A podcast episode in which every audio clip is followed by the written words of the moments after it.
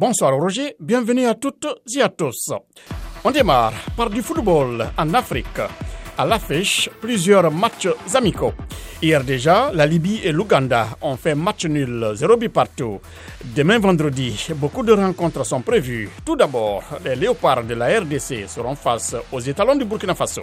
Le même jour, les aigles du Mali affrontent les chipolopolo de la Zambie. Les pharaons d'Égypte, vice-champions de la dernière canne au Cameroun, en découdront face aux menaces du Niger. Les Fennecs d'Algérie seront opposés au Sili national de Guinée. Le Rwanda se mesure à la Guinée équatoriale. Samedi, toujours en amical, les éléphants de la Côte d'Ivoire recevront le Togo en France. Congo et Madagascar se croisent en terrain neutre au Maroc.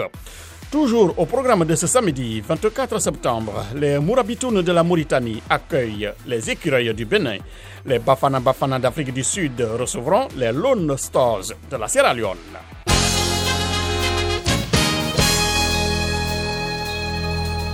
De retour ici au pays de l'oncle Sam, un mot sur la NFL ou le football typiquement américain avant de boucler ce segment sport. Le tout premier match d'automne se joue ce soir entre les Steelers de Pittsburgh de la Pennsylvanie et les Cleveland Browns d'Ohio.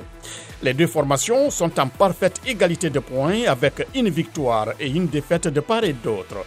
Le rendez-vous de ce soir s'annonce donc très déterminant pour les deux équipes, car chacune voudra gagner un point de plus dans ces phases éliminatoires. Et voilà Roger, point final à ce segment sport. Avant de vous quitter, Faisons un clin d'œil à tous nos auditeurs de Walikale dans la province du Nord Kivu en RDC.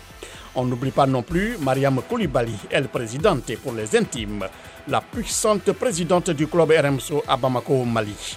Le Mali qui justement célèbre l'an 62 de son accession à l'indépendance. Joyeux anniversaire donc au Maliba et à demain.